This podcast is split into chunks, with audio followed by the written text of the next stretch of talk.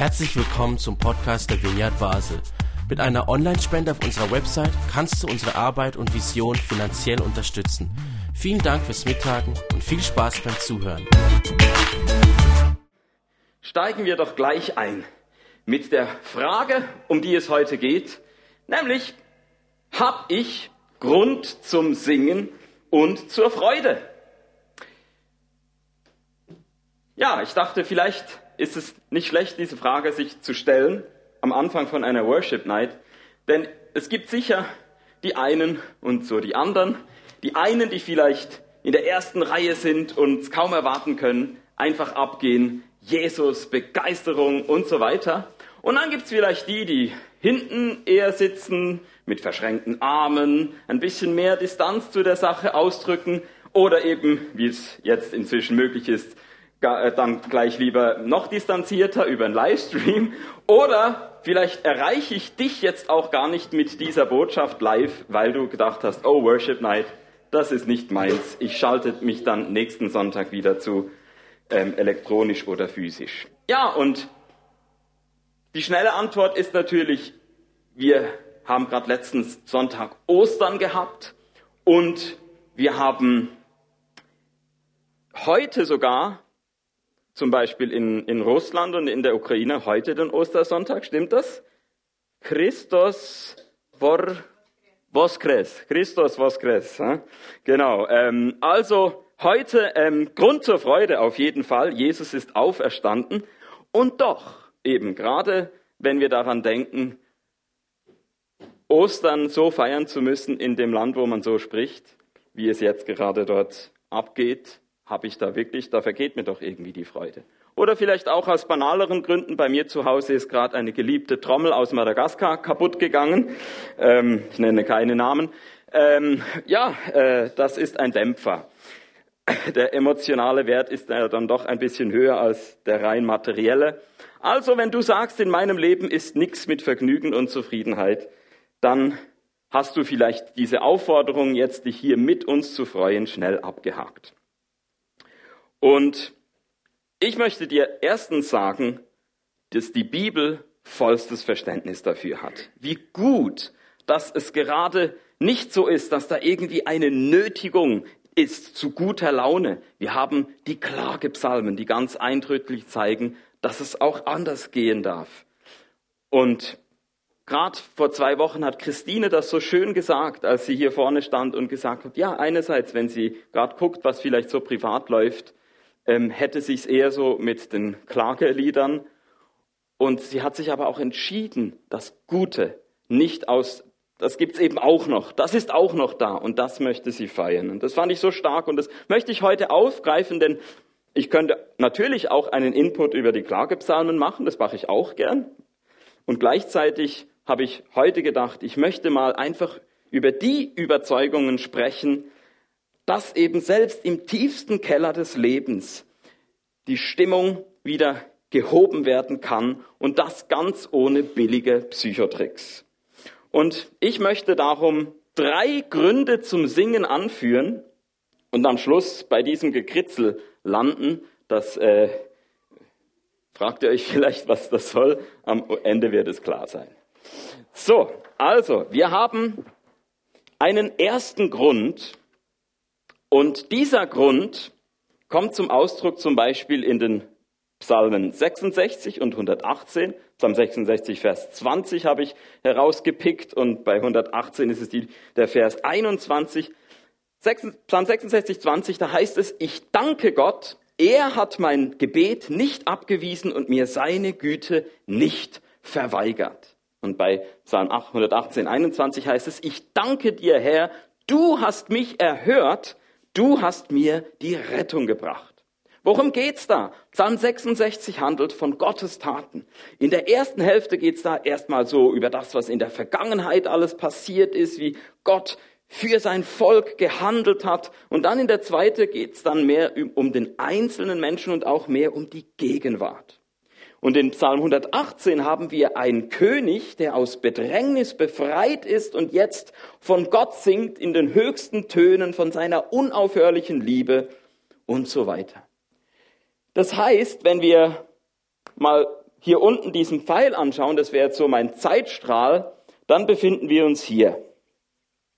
Da haben wir Grund, nämlich mitten in der Zeit.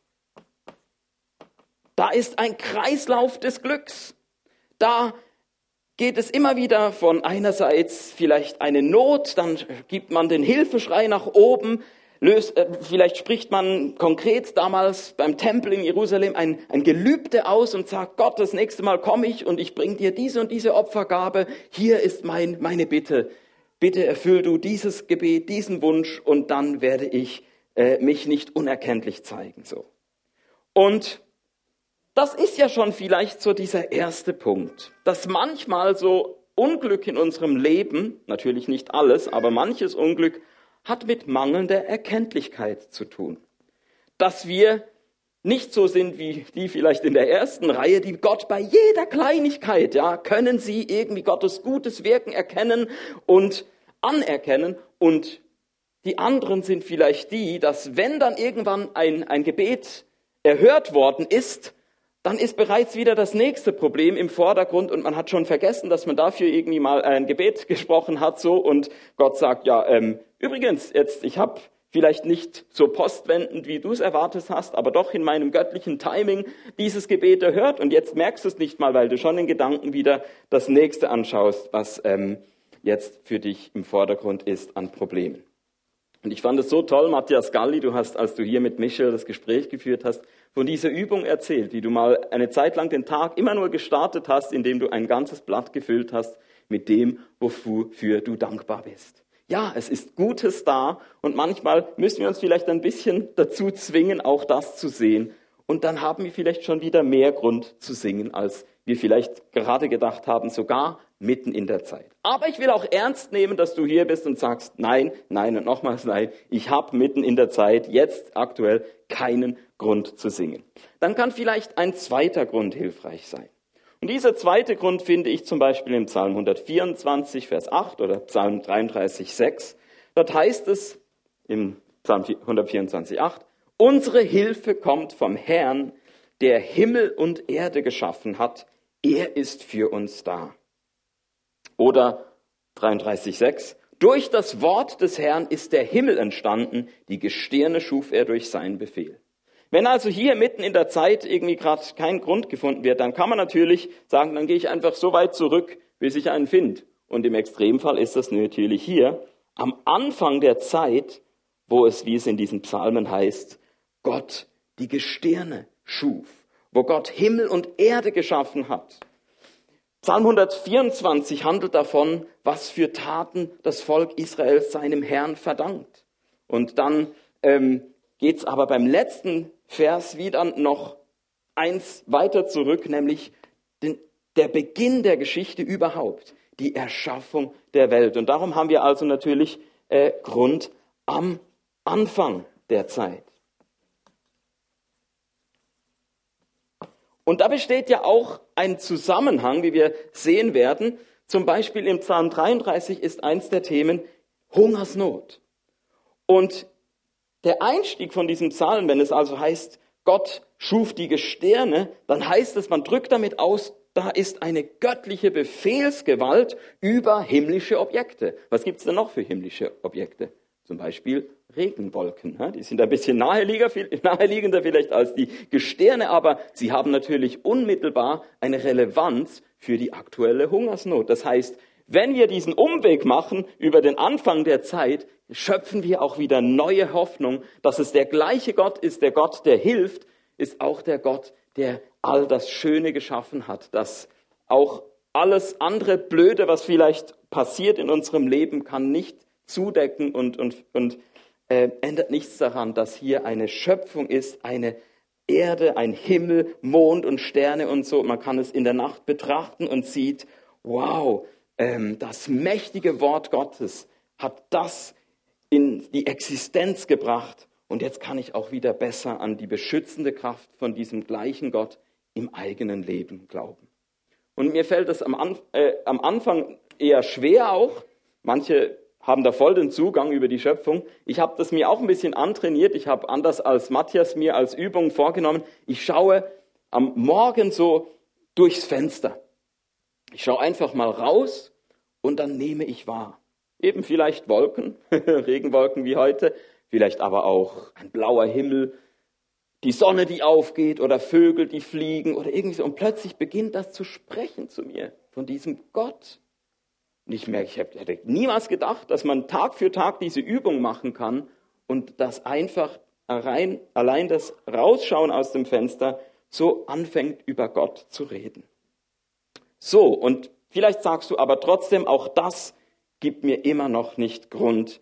Till, du holst mich heute leider nicht ab, weder mit dem einen noch dem anderen, dann gib mir noch eine dritte Chance. Ich habe noch einen dritten Grund. Ähm, Psalm 47, Vers 3 oder 97, Vers 9, da ist nochmal eine andere Perspektive. Psalm 47, Vers 3, da heißt, der Herr ist der Höchste. Vor ihm erschrickt alles. Er, der große König, regiert die ganze Erde. Oder Psalm 97, 9. Herr, du bist der Höchste in der Welt. Himmelhoch stehst du über allen Göttern. Was passiert hier? Wir haben hier bei Psalm 47 auch wieder ein Lied, wo Gottes Taten für sein Volk erwähnt werden. Und jetzt geschieht es aber in einem besonderen Zusammenhang. Jetzt ist eine Betonung plötzlich darauf, dass gerade nicht jetzt einfach, ah ja, der Herr hat Rettung gebracht, wie vielleicht hier oben, sondern, oder auch nicht, er hat irgendwie Himmel und Erde geschaffen, wie beim zweiten, sondern es wird feierlich ausgebreitet, wie Gott zu seinem Thron hinaufsteigt und alle Völker ihn ehren durch Händeklatschen, Freudengeschrei, Jubelrufe, Hörnerschall.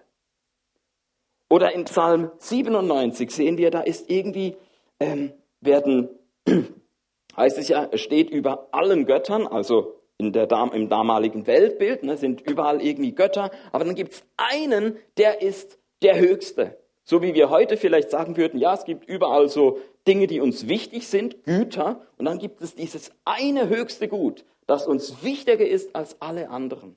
So, und das ist eben für Psalm 97 ganz klar dieser Gerechte, der Gerechte, der Treue, der Herrscher, der so im Gegensatz steht zu mancher irdischen Witzfigur. Ja, wir haben vielleicht einen, der sitzt in Washington, einer, der sitzt irgendwie in Peking und einer, der sitzt in Moskau. Aber da gibt's noch einen, der steht darüber. Die kommen und gehen, aber einer bleibt. Und das hoch über diesem Wechsel von Gebet und Erhörung, von Nacht und Tag, von ähm, Königreichen, die kommen und die gehen und so weiter, hoch über dem menschlichen Erleben da steht dieses göttliche Sein. Geduldig, ewig. Und das bringen wir ja auch zum Ausdruck bei Liedern. Ich habe so ein bisschen gespickt bei der Setlist, was uns heute möglicherweise erwartet an Liedern. Da singen wir, When shadows fall, you never change. From age to age, you never change. Auf Deutsch, wenn die Schatten fallen, du änderst dich nicht. Vom Zeitalter zum nächsten Zeitalter, du änderst dich nicht. Oder im anderen Lied, even when I don't see it, you're working. Even when I don't feel it, you're working. You never stop. You never stop working. Auch wenn ich es nicht sehe, auch wenn ich es nicht fühle, du wirkst. Du hörst nie auf. Du hörst nie auf zu wirken. Also mitten in der Zeit, am Anfang der Zeit und dieses dritte kann man sagen, wir klammern diesen Zeitstrahl einfach mal ein, weil es ganz jenseits der, Zeit, jenseits der Zeit ist, wo dieser Grund liegt.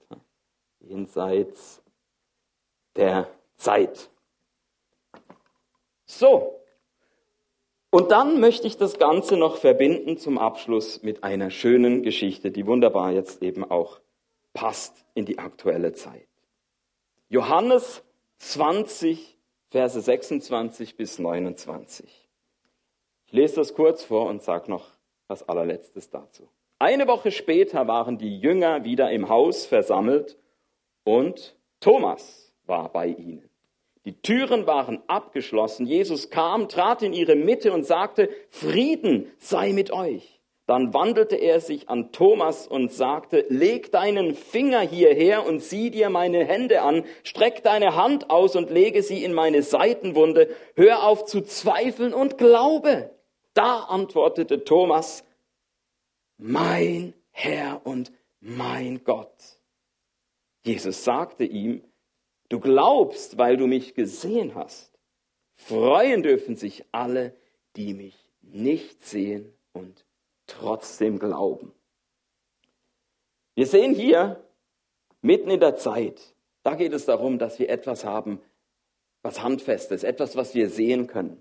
Dann hier am Anfang der Zeit ist es schon manchmal so, ne, wenn ich zum Beispiel jetzt bei meiner Übung morgens gucke, manchmal eben sehe ich die Sonne und manchmal ist auch die Wolke davor. Und trotzdem glaube ich, dass die Sonne an dem Tag auch da ist und aufgegangen wie an jedem anderen Tag. Also da ist schon so ein bisschen der Übergang vom Sehen zum Glauben. Und hier sind wir dann ganz beim Glauben, bei etwas, was unserer menschlichen Wahrnehmung entzogen ist. Und trotzdem glauben wir es. Also, Johannes 20, 26 bis 29 ist für mich so eine tolle Geschichte, weil sie uns Mut macht. Ich finde, sie macht uns einerseits Mut zu sagen, hey, ich darf, dieser Jesus kommt diesem Thomas so entgegen, der braucht sein mein Herr und mein Gott Erlebnis.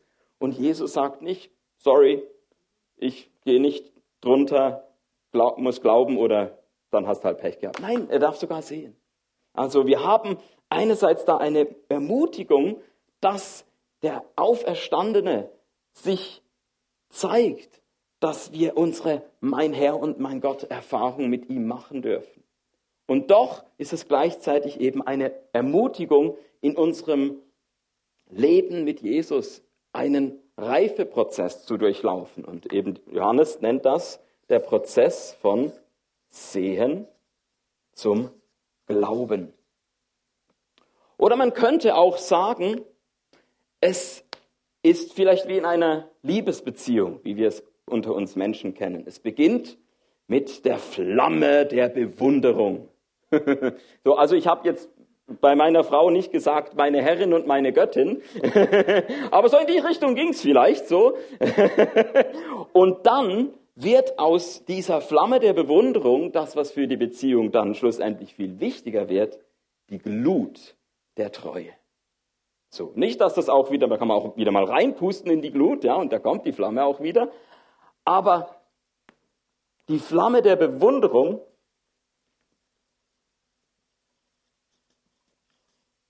ist in unserer Beziehung zu Gott etwas, was wir mit Recht auch erwarten dürfen. Und gleichzeitig ist die Einladung da, zur Treue zu gelangen. Und vielleicht noch als letztes, vielleicht steht am Anfang mehr so, wir wollen etwas Greifbares, eben was Handfestes, eine Art wie so ein Objekt. Also dass vielleicht so vielleicht die Frage, was im Vordergrund steht. Und auch da ist es ein Prozess weg von diesem greifbaren Ding so zu, ach ja, hier geht es ja um eine, ein persönliches Gegenüber, etwas, was sich vielleicht auch mal entzieht. Und trotzdem ist äh, das damit nicht zu Ende. Und es wird immer mehr zur Frage, wer, um wen geht es da.